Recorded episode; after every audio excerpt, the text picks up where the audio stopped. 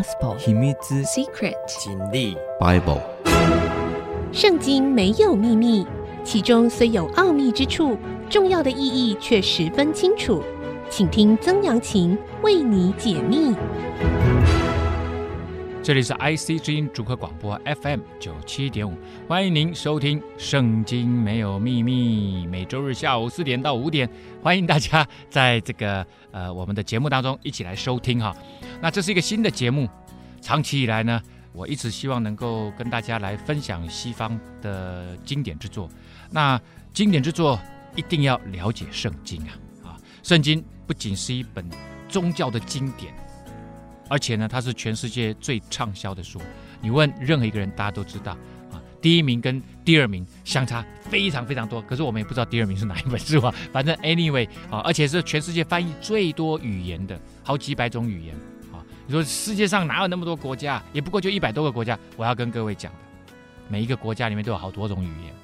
啊，包括我们在台湾，就光是台湾啊，我们也有台语的这个罗马拼音啊，我们还有很多原住民的。啊，很多天主教的神父来，他们非常有学问，他们把它翻译成这个各式各样的语言啊。然后像在大陆，大陆也很多原住民的语言呢。所以呢，这些啊圣经呢啊都是基督教或者是天主教或者是东正教啊，他们一起使用的这样子的一本宗教的经典啊。那特别在欧美啊，我以前我记得我在念大学的时候，哎，就看到外文系他们有念。有读这个圣经文学，那时候我就对圣经跟文学这两个东西呢产生了一个兴趣。然后后来发现，哎，在中国的文学里面也有相同的状况，不是说中国的文学也用到圣经，而是中国的文学里面它也用到很多佛教的经典的东西、道教经典的东西，然后呢融合在里面。我记得我在博士班口考啊，最后是论文口考的时候，那。我去载我的这个口考的老师，他后来也是这个口考的主委，当这个整个口考的主持人了哈，就是李丰茂李先生啊，他是中央研究院的，当时是副研究员，然后他呢是我们台湾道教方面的权威。我记得在车上我们就聊了很多，那因为他知道我做的是景教研究，景教就是早期的从叙利亚来到中国的基督教啊，我做他们的整个呃汉语景教的。这些文献就是那时候从叙利亚安提阿教会出来，有非常多的这一些宣教士，历经千辛万苦，前后经历了两百年，两百年哦，才从这个叙利亚走到中国。你说曾老师要走那么久吗？顶多两三年就走到了。那是他一直在走，他们并不是一直在走，他们走一走就建立修道院，走一走就建立修道院。穿过当时的波斯帝国，啊，就来到了唐朝。当时来到啊唐太宗，那中间有很多的这个传教士啊，来到中国。你你只要去看那个大秦景教流行中国碑啊，那个碑啊，在今天的陕西省的西安西安市啊，西安市有个碑林，碑就是我们叫立那个碑啊，墓碑的碑啊，啊这个。林呢，就是树林的林，碑林的意思就是那里面有很多的碑啊，就集中在那里，就像一个呃专门放各式各样的这个大型的碑的碑文的这个公园一样。那它有很多的展示厅，我记得是大概有五进啊，就是第一进、第二进，在第二进的左边第一个就是大秦景教流行中国碑，是圆碑啊，非常巨大，我觉得可能是在我看来里面的最大的一个碑，其中之一个碑。这里面呢，正面刻的是这个碑文，旁边跟后面，哎呦，你说后面也刻东西，对，这个厉害，很少背背后刻东西的。那旁边跟后面刻什么呢？刻这些传教士的名字。然后这些传教士的名字啊，它有中，我们说中英对照吗？这不是，中古叙利亚文对照。那这古叙利亚文呢，现在没有在使用。一般人其实根本都不懂，只有那种对古中东地区语言的那种语言学专家才明白，才读得懂。啊，那这个所以以前曾经有人说这个碑是伪造的，啊，那是不可能的事情，因为到了呃，这个因为这个碑是在唐朝的时候写成的，那因为唐武宗呢，当时就灭佛，也灭三仪教。三仪教是哪三仪教呢？啊，就是从这个波斯来的仙教，啊，仙呢就是妖魔鬼怪的妖，把那个女字旁换成士字边，啊，那个叫仙教。仙教就是后来的拜火教了。波斯拜火教啊，那个安禄山就是仙教，就是信仙教啊。后来在《倚天屠龙记》里面啊，张无忌不是大战光明左右使 啊，那个光明左使、光明右使，这个光明其实就是拜火教。好，景教就是叙利亚传到中国的这个基督教啊，最早来到中国的基督教啊。摩尼教，摩尼教就有点像现在的一贯道，它就是把各个不同的。宗教，他觉得不错的部分融合起来，变成摩尼教。好，那他顺便的武宗不仅灭佛教，也灭这个三仪教，所以你就知道，对武宗来讲，对唐武宗来讲，佛教、基督教、仙教、摩尼教都是外来宗教，所以他才要灭他。那其实你信仰什么宗教，你就不会管他是不是外来的。那佛教来到中国够久了以后，也没有人觉得它是外来的。但实际上，佛教是外来，是外来的；基督教是外来，是外来的。真正本土发生的宗教，大概就是道教。啊，道教。好，那这个景教呢？他们来到中国的时候，这些传教士，有人就开始翻译什么？翻译了一些经典，包括啊，这个把这个呃耶稣的啊这个行传啊翻译成。中文，所以最早的翻译的圣经应该是景教翻译的中文圣经，应该是景教的这个文献啊啊、但是景教叙利亚他们用的圣经跟我们今天的圣经不一样。我们今天的圣经，如果说新约圣经，我们知道有旧约跟新约，等下会稍微介绍一下旧约跟新约嘛啊。那这个新约呢，一开始就是耶稣的行传，有四个行传啊，马太、马可。路加、约翰福音这四个福音书，但是呢，叙利亚人用的其实他们用的是合一本，就是他们只有一个福音书，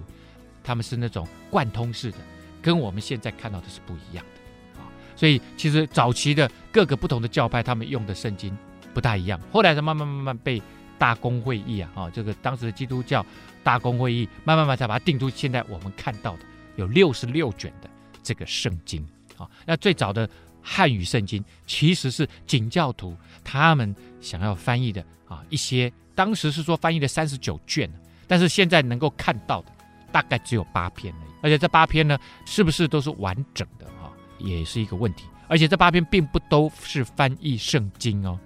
有一部分是翻译圣经，有一部分是诗歌，当时的诗歌啊，其中有一首诗歌还是那个写耶稣降生的时候。耶稣降生的时候，那个天使唱的那个歌，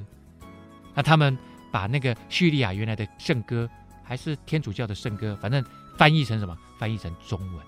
哇，这个就很精彩，就很有意思。不仅是连诗歌都有翻译，还有翻译什么？还有翻译是那种解释圣经的啊，那个用我们现在来讲，不，它不仅仅是注解，而且是一个应该说是一个传啊。我们知道，在中国哈，经典下面就是传。传来解经的，啊，所以呢，我说这个景教的传就有点像神学作品，它是有一些神学作品的，所以即使只有八篇啊，里面有翻译圣经，有这个诗歌的翻译，还有什么？还有这个神学的作品，所以其实是蛮有意思的。当时我就做啊这个东西的研究，所以对于东方基督教史啊稍有涉猎，所以我现在呢主要也做一些近代的、近现代的。啊，基督教史的一些研究，还有一些传教士的研究。好，我们先休息一下，稍后再回到我们的节目。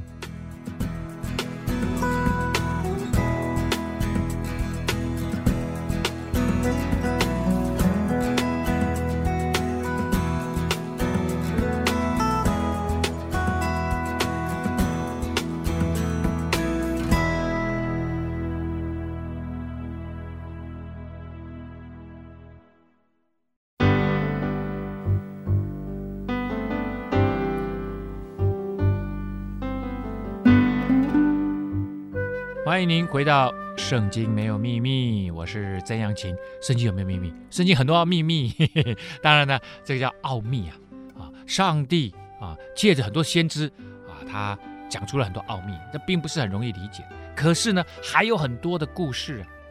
这些故事呢，其实都是真正发生过在历史上面的事情。而这些事情呢，上帝透过这些事情，他想要对。这个全世界的人不仅仅是他的子民，他想对全世界的人说明上帝对这个世界的看法啊。好，那刚刚我们还没讲完呢。刚刚呢前半段我讲到，哎，我那时候博士口考车上呢载着啊这个呃中央研究院的当时的副研究员哈，这个李丰茂李先生。那李老师呢就跟我说，哎，我们在车上就聊了很多啊。他那时候正在做中国文学里面的宗教概念啊。他说，其实很多的宗教。概念，特别是包括佛教跟道教。那后来呢，到了宋明，特别是到了明朝，啊，他们还把三教合一啊，三教合一又有一点像什么？这一贯道的前身，摩尼教的那种做法啊。他们那个三教合一，就是三教里面都有它美好的部分，我们把它融合在一起啊。我当时在做这个硕士论文的时候，做的呢就是王阳明的学生王龙溪啊，他的这个三教合一的整个理论整合。好，那他就说，哎。很多的佛教跟道教的想法概念被放到什么？被放到文学里面来了。其实，如果我们再往前更溯及这个文学史的发展，这个短篇小说哈，我我在这个以前的古典心情里面有讲到啊，这个短篇小说大概是从唐朝开始确立那个形式，也就是所谓的唐传奇。可是，在唐朝之前魏晋南北朝有没有类似的文体？是有类似的文体。但是那些文体呢，都是极短篇、断裂的，不太有前后文的，然后呢，呃，情节不太经营的，大部分都只讲一个简单的故事啊。大家记得我以前讲过刘成阮赵吗？啊，他们呢上山去采药，去采那个骨皮呀，啊，骨皮是一种药啊，然后呢，哎，结果迷路了。迷路了，好饿好渴，就在一个小山上面，有一条小溪，有个小山上面看到有那个桃子，他们就摘了桃子去吃嘛。吃了以后呢，哎，下来发现那个小溪呀、啊，上面有那个就像我们包粽子的那个叶子啊，上面有米粒，哎，这个一定是有人呐、所以呢，他们就沿着溪往上走。这个场景大家有没有感觉很相似？像不像陶渊明写的？这个《桃花源记》，怨溪行，就沿着溪走。可是他们不是，他们是溯溪啊，啊，然后就走走走，哎，经过一个山洞，来到了一个地方。然后那边呢，好多美女啊，啊，大概二十几个美女，就说：“你们怎么这么晚才来？你们怎么这么晚？”所以这些女人在等他们呢，等这两位刘承跟阮赵，等他们两位。他们说：“哎，你们在等我们？”他说：“是啊。”他说：“啊，因为夙缘所牵呢、啊，以前的我们有缘分呐、”有美好的缘分呐、啊，束缚所牵呐、美好的这个福分，就是以前的我们的缘分。所以今天你们来到我们当中，你们这两位要跟我们当中的两位女士结婚，这是因为以前你们做了很好的事情，前生呐，啊，然后现在我们要结婚，然后后来过了半年呢，这两位先生就说他们想离开了，啊，他们想回他们家，因为他已经到了这个，因为他本来是秋天去的，现在已经春天了，春天呢，他们要回家，要去那个这个扫墓。啊，春天就想回去，所以这些女生呢，她太太了也留不住他们，所以就让他们回去，送他们走，说你们从这条路回去，啊，然后这两位呢就走，然后说你们大概也也也不要告诉别人我们在哪里，啊，然后呢意思就跟他讲说，其实我们会结束在这里，因为以前的啊这个溯源哈，其实到此为止，就这样，那这个夙就是指以前的啊，所以这里面。整体的这个故事都在讲一个东西，就是缘分啊，就是那个缘起啊。这个是魏晋南北朝更早之前东汉末的时候，佛教想要传进中国，其实是极其失败的。他们借由翻译佛经，发现，哎，我要翻译佛经，那我要找什么语言啊？因为佛经对中国人来讲，当时的这些这个和尚啊，他们来到中国的时候，他们觉得，哎，很难呐。因为是一个全新的东西，在中国的文化里面找不到对应，找不到对应怎么办呢？所以呢，他们就想，哎呦，那最接近的，他们就解释了半天，最接近的，他们就问当地的文人啊，说：“哎，这个蛮像道教的，或者蛮像道家的。”所以就用道教跟道家的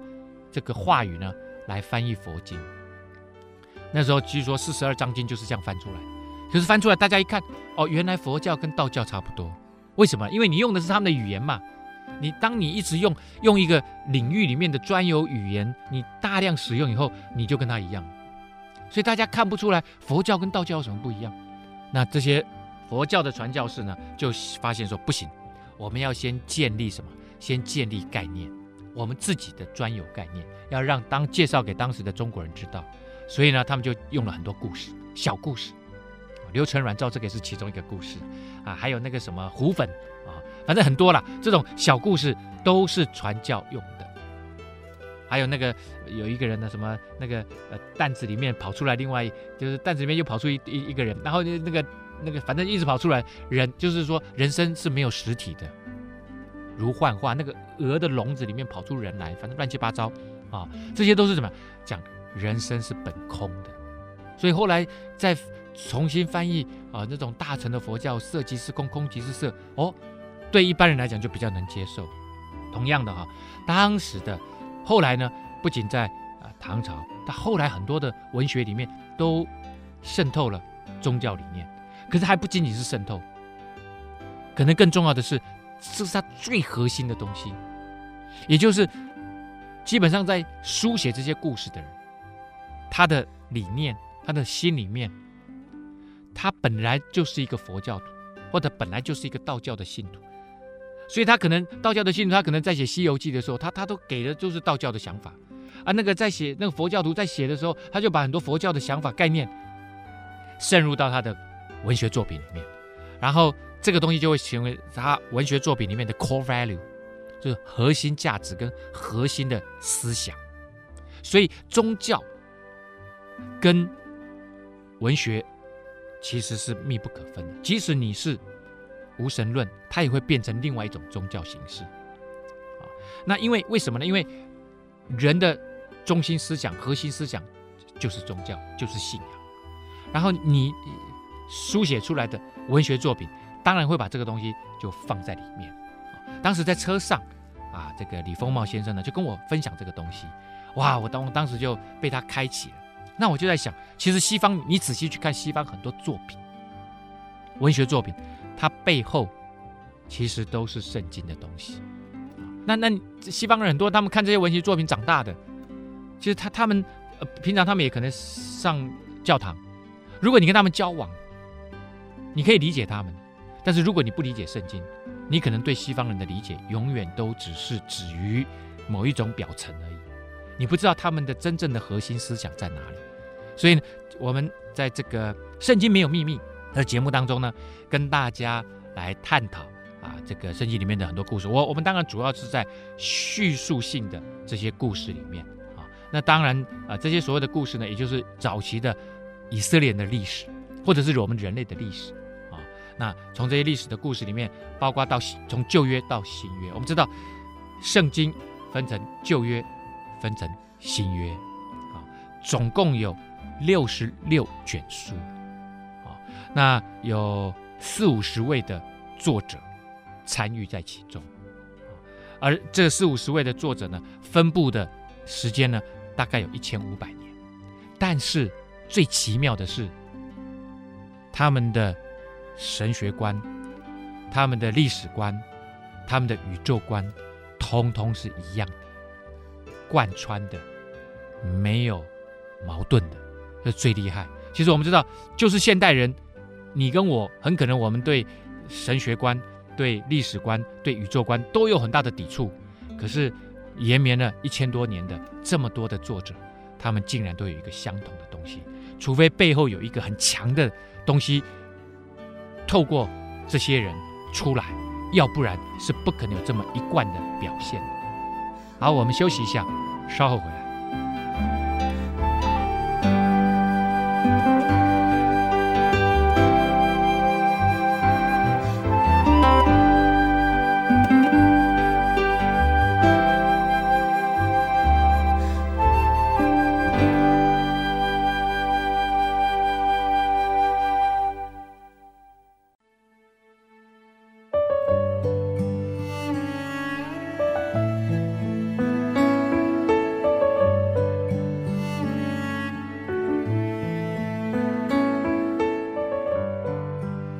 欢迎您回到《圣经没有秘密》，我是曾阳晴哈。好的，那刚刚既然这个介绍到圣经哈，有旧约跟新约啊，不如你就下载一个 APP 啊，现在到处都有这个免费的 APP，圣经的 APP。以前我们圣经呢啊，如果你是一般来讲有新旧约的话，都是要买的啦啊。而我记得基电会他们会去送啊，我在高中的时候，我念建中嘛，在台北市南海路。啊，门口常常啊，一两个礼拜就有人来送那个新约圣经，免费的。有一次还送那个中英对照，我那次我唯一一次说，我马上就拿了。我以前送那个新约，我拿了一次就不想再，就就就没有再拿。然后后来哎送中英对照，我就觉得很奇特，因为我可以看一看英文本的圣经。其实英文本的圣经跟我们今天你看到的，可能大家看的英文本的圣经都没有统一，就是有很多版本。这个十几个版本跑不掉，常用的大概就是那几个版本，但是十几个版本跑不掉。但是呢，有一个很奇特的是，中文圣经一般来说只有一个，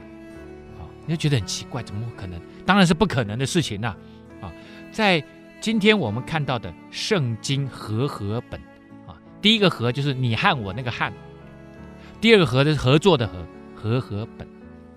和合本圣经呢，其实是在一九一九年啊，啊，我们今年是二零二零年呐啊，所以呢，其实就是一百零一年以前四月份出版。一九一九年，不知道大家还记不记得，那是什么年代啊？民国几年？哎，扣掉十一啊，民国八年。民国八年发生了什么事情？五月份的时候，五月四号发生了什么事情啊？没错，谢谢各位回答我。就是五四运动啊！五四运动是一个什么样的运动啊？除了抵抗列强、抵抗日本啊，在这个山东兴风作浪、争夺势力范围之外，更重要的是，其实后来有什么？有白话文运动、新文化运动啊。而哎，大家大家有没有发现这个时间点？一九一九年都是在民国八年四月份，和合本诞生，五月份白话文运动。新文化运动，所以你知道这个和合本出来的时候，它好不好？其实马上就在五月四号啊，前后还不到一个月哦，就就差两三个礼拜，五四运动就马上就被检验了，因为大家都觉得说，现在你你你仔细看和合本哦，一般人我相信你都看得懂，也就是他们呢用了一个官话的白话文的和合本。那在这之前，其实，在呃一九一九年之前啊，有很多很多的圣经的版本啊，像就说有一个麦都斯啊，跟这个施敦利，他在一八五七年啊，把委办译本就呃的新约哈、就改写成南京官话出版啊。一八七二年也有又有另外一个北京官话出版新约全书，很多很多了，其实二三十种版本少不了。那一般来讲就叫做深文理跟浅文理，深文理就有点我们现在今天的什么比较深的文言文，而浅文理呢比较接近我们今天的文白夹杂，就是比较浅的，不是那种很深的那种文言文。后来他们当然啊就希望能够，因为版本太多了，对很多当时的中国读者，因为基督教当时等于是在应该是在一八一七年。进到从这个澳门马里逊带进中国，但更早之前还有谁？在 Matteo Ricci，我喜欢讲他的名字啊。其实天主教是在差不多明朝就进来，已经有四四百多年了哈。Matteo Ricci 就是利玛窦啊。那可是如果是新教啊，是应该是在 Morrison，就是马里逊真正从澳门传进中国，差不多是两百多年，到今年大概两百零三、两百零四年。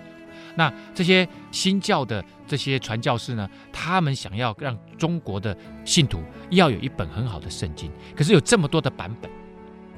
这么多的版本，其实，呃，他怕中国，因为因为都不像在西方，已经基督教的传递已经有两千年的历史，在中在中国没有啊，在中国就是这短短的啊，其实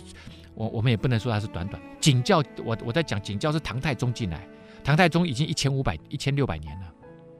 进到中国已经这，然后这中间呢，有犹太教也进来，但是犹太教并没有传教了哈，是很多的犹太教徒呢居住在开封啊，开封那里呢，曾经有过犹太人的会堂，他们也都读旧约羊皮卷啊。但是到了元朝，元朝呢也有景教徒，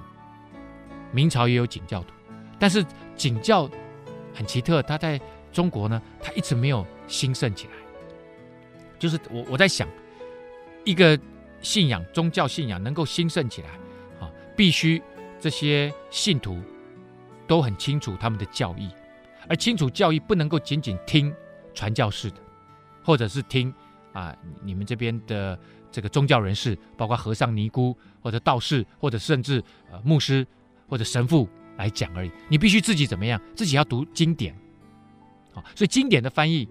而且翻译成功以后，就代表这个宗教在这里已经生根了。这也就是为什么唐朝，我们就说唐朝在中国的佛教在唐朝就已经成熟生根了，那是因为。啊，这个玄奘啊，他带领一批人在慈恩寺那里，他带领一批人在那个地方翻译佛经，而且翻译的极其成功。所以呢，现在他们其实这些传教士都是外国人呐、而他们在翻译的时候，基本上因为这些外国人当然中文很好，可是没有好到可以翻译，所以他们都会有助手。像马礼逊当时也可以翻译圣经，马礼逊是最早就开始翻译圣经了，他知道这件事情的重要，所以他也有助手。他的助手就是他最早。信主的人，他传福音最早信主的人，这些助手就是其实都是中国人跟外国人合作，跟这些传教士合作一起的。好，那早期进来的翻译的人，大概都是不是英国的，就是美国。所以这些外国人哈、翻译的时候，其实他们用的这个版本哈、当然他们也会参考像旧约圣经的原文圣经里面呢，既有这个希伯来文。啊，也有希腊文的，那新约圣经当然是希腊文的啊，所以他们也会用原本的圣经。可是呢，一般来说，他们啊真正开始参考的是英文的圣经里面的，大概是一八八五年翻译的参考底本，由英国出版的修订版圣经，也就是 Revised Version 啊，当做他们翻译的底本，这是第一个。那这个一八八五年的这个英国修订本呢，其实它的原本其实就是希腊文，啊，所以他们都会一起参考，啊，一起参考，因为有些时候翻译的时候会参考本地的文化，稍作调整。不过呢，有些时候当他们翻译到一些比较艰难的时候，他们也会参考什么，就是公认的英国的最早的版本的。最好的圣经就是 King James Version 啊，我们常常讲的英皇詹姆斯译本啊，詹姆斯译本啊，King James Version 啊，詹姆斯就是 James 啊。好，那所以呢，主要大概就是这个 King James Version Revised English Revised Version 啊，跟这个希腊本啊，或者是希伯来文啊，大概就是这样子。因为主要是英美的传教士在翻译啊，那翻译成中文呢，大概。这些这个二三十个专家哈，他们花了很长的一段时间，也花了将近快三十年，前前后后修改啊，先什么深文理、浅文理啊，新约啊、旧约啊，好不容易翻出来了，变成今天我们看到的国语和合本圣经。当然，国语和合本圣经现在还是都要微调了啊，很多人更希望有更白话的东西出来。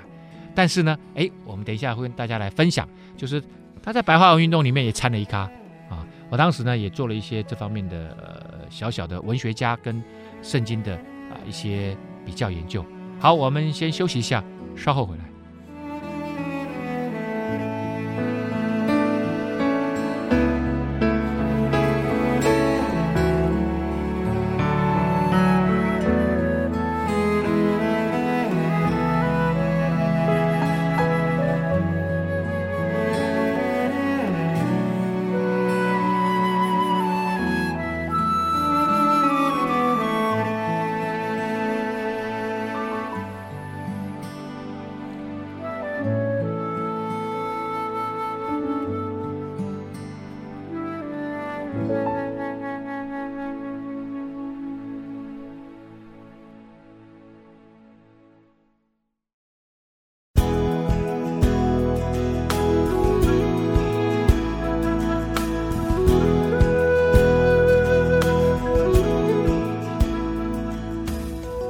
欢迎您回到圣经没有秘密，我是曾阳晴哈，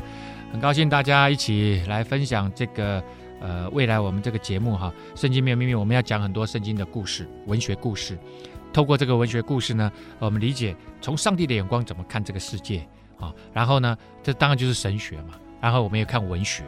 也会看文化啊，各个方面这样子哈。好，那刚刚讲到了，就是说这个刚好呃，我们现在的权威版圣经啊，这个不是我说的，这是香港的一个这个圣经学者啊，他发布了一本书，就是他应该是他的博士论文改写，就讲说中文圣经的权威现象，指的就是和合本啊。直到今天，你到全世界有四分之一的人是是中国人呐，啊，华人地区，你到哪里去，他们会使用其他的圣经版本啊，就是现在有个最新白话文版本啊，或者是什么东西的哈。但是呢，一般来说，他们使用的都是和合本圣经啊。那 APP 上面也都是和合本圣经，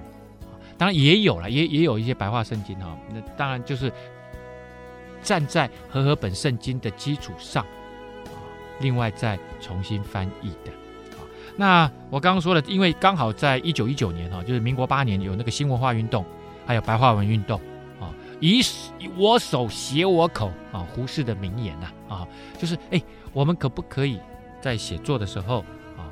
好像不要文绉绉的，文绉绉不好吗？现在问题就是这样子，文绉绉不好吗？就是你看哈，原来的不管是文言文，或者是比较早期严谨的这些。语文字，实际上它是有整个文化语言的脉络的连接，也就是它从古代的文学一直下来啊，中间经过文白夹杂啊，这样一直下来，所以那些文字本身它的密度很够，很浓，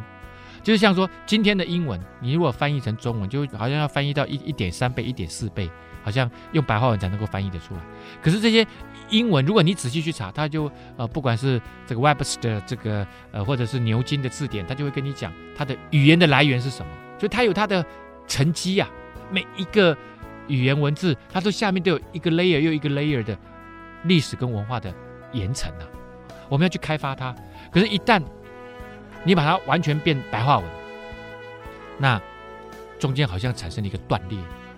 这个断裂呢，会让语言呢。跟整个大的这种历史文化的宝藏有有这种断裂的关系啊，就比较没有办法有那么深刻的文字的操作，再加上现在啊网络的这些语言，哇，那就差的更多了。我不是说网络的语言好不好，因为语言本身它就是为了要进行沟通的啊，不同的时代有不同的沟通模式啊。那这个呃，在呃刚好啊、呃、早期的最早的。最新的当时的翻译的就就是圣经，那圣经呢，其实对啊、呃、中国白话本哈呃这个白话文的普及跟发展有很大的一个作用。当时很多文学家啊后来都大大的称赞啊这个圣经啊这个和合本这个翻译的真的是很好，像周作人哈，周作人当然是一个非常棒的文学家哈。他就说，呃，这个是相当适合对外开放，也不仅仅是，意思说不仅仅是信徒可以看，一般人都可以看的的一个新文化译本，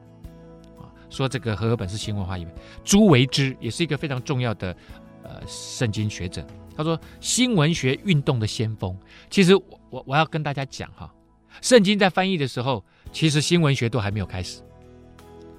所以那二三十年大家。集结了多少的专家，每天思考，因为圣经基本上就是一个非常复杂的东西，它没有那么简单，所以大家这样讨论讨论，好不容易一九一九年出版了，结果没想到刚好爬上了什么中国白话文运动或新文学运动的一个高峰，然后就趁势而起。那时候很多白话的文学都还没出来，结果呢就有一个巨著，圣经就出来了啊，虽然是翻译的，但是呢翻译的非常好。它的那个味道，啊，是相当有中文味道的，啊，这是朱维之的。然后呢，呃，当然，现代的诗人杨牧也这个盛赞和合本的文体，哈、啊，说是一种很特殊的、优美的现代的文体，啊，而且那个时候很多的作家，啊，甚至包括郭沫若，很多的作家，啊，他们呢，呃，在呃写小说的时候。他们喜欢用圣经当做引文，啊，哎，他们觉得那个圣经，呃某个程度上带来一些新的这个元素啊，新的元素。而且呢，圣经也也给我们很多，甚至我们新的成语都从圣经出来，包括浪子回头啊，包括以眼还眼、以牙还牙、代罪羔羊啊，披着羊皮的狼、迷失的羔羊、眼中的同人，这些都是什么？这些都是圣经用语啊，原来中文里面没有的，这些都是。和合本里面翻译出来的，然后被当时的人拿出来使用，哎，就也变成我们语言文化里面的一脉啊，也就也就进到这个中文里面来了。我我觉得我觉得这个是蛮有意思的哈，就是看中文译本。那圣经稍微跟大家来解释一下啊，一般来讲啊，旧约的原文就是希伯来文，希伯来文这个语言呢啊，它是这个拼音文字，但是呢，呃，它是从右向左写的。全世界唯一的由右向左写的拼音文字啊，非常蛮奇特的。那其实对以色列人来讲呢，他们如果学了这个希伯来文，他们看得很懂的时候，他们实际上是没有母母音标音的，因为他们一看前后文就知道母音标音。但是因为我我们是外国人，我们看不懂，所以我我们在学那个希伯来文的时候，那个教科书下面都会那个希伯来文下面都会标音啊，希伯来文出来其实都是子音呢。那它母音就会标在下面，啊，标一下，让你知道说，哦，这个子音要配什么母音来念，这样子哈。好，那新约呢，一般来讲，啊，它它原文大概就是这个希腊文，但是里面可能有一些是亚兰文啊，亚兰文就是当时耶稣所在的那个时代啊的这个叙利亚人用的语言，但是因为叙利亚文用的语言呢，它也会渗透到耶稣他们生活的那个环境，所以他们的方言就叫亚兰文。好，那圣经我刚讲了哈，它有六十六卷书，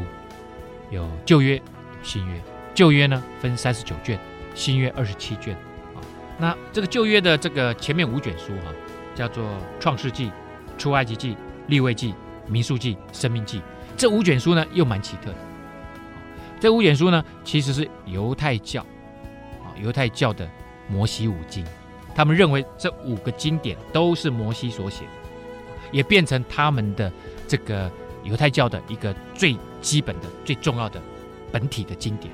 而这个东西呢，后来又因为影响到中东的另外一个一神教，就叫什么？就叫做回教、伊斯兰教。伊斯兰教呢，也以这个作为这个基础，发展出属于他们的古兰经、可兰经 （Quran） 啊。那这个就就像说《创世纪》里面，呃，这边讲到以色列人真正的信心之父亚伯拉罕啊。他的儿子也是以撒、雅各这个支派下来，可是呢，《古兰经》这边呢就会讲，哎呦，其实哈是这个呃亚伯拉罕的大儿子啊，这个以实玛利这个支派才是。果然，以斯玛利后来就是什么？就是阿拉伯人的后代，也就是所谓的这个伊斯兰的大宗啊。所以他们他们就从这中就分开了。不过他们的源头呢都在哪里？都在摩西五经。那摩西五经接下来呢？这个呃，我们来看哈，《摩西五经》接下来大概就是一些以色列人的历史啊，以色列人历史，从这个啊亚伯拉罕，然后甚至甚后来他们呢，呃，因为雅各啊他的孙子了，反正后来他们就到了埃及去，然后在埃及待了四百年，然后才有什么摩西带他们出埃及啊，所以这里就有很多的历史的这样子的一个记载，那。这个历史的记载呢，他们都写了很多以色列人的故事，然后中间空了几百年哦，当然还有一些先知书了，就来到了什么新约。新约一开始就是耶稣的这样子的事迹啊，有四个这个福音书啊，我刚刚讲了马太、马可、路加、约翰啊，这个分别由四位作者来写的。然后后来就有一些主要的啊，有一些书信啊，教会的书信了哈，这就是先知保罗啊。他写使徒保罗写的啊，大概大致上就是这样。那我们中间呢，会比较多琢磨在啊新旧约里面的这些他们的历史里面的这些故事，这些真实发生的故事啊，耶稣的一些故事啊。好，今天呢，林林总总、拉拉杂杂跟大家聊了一下，圣经没有秘密，圣经有没有秘密？很多秘密。可是是真的是秘密吗？哎，这是上帝对世界的看法，也是对我们人类的看法。好，未来呢，我们会大家跟大家一起来分享这个圣经这本美好的啊西方的真正的文学中的文学。好，好，今天节目到这个地方告一个段落了。欢迎您下周同一时间继续收听《圣经没有秘密》。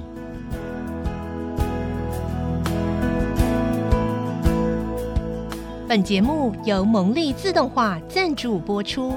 蒙利自动化为你的生命带来祝福。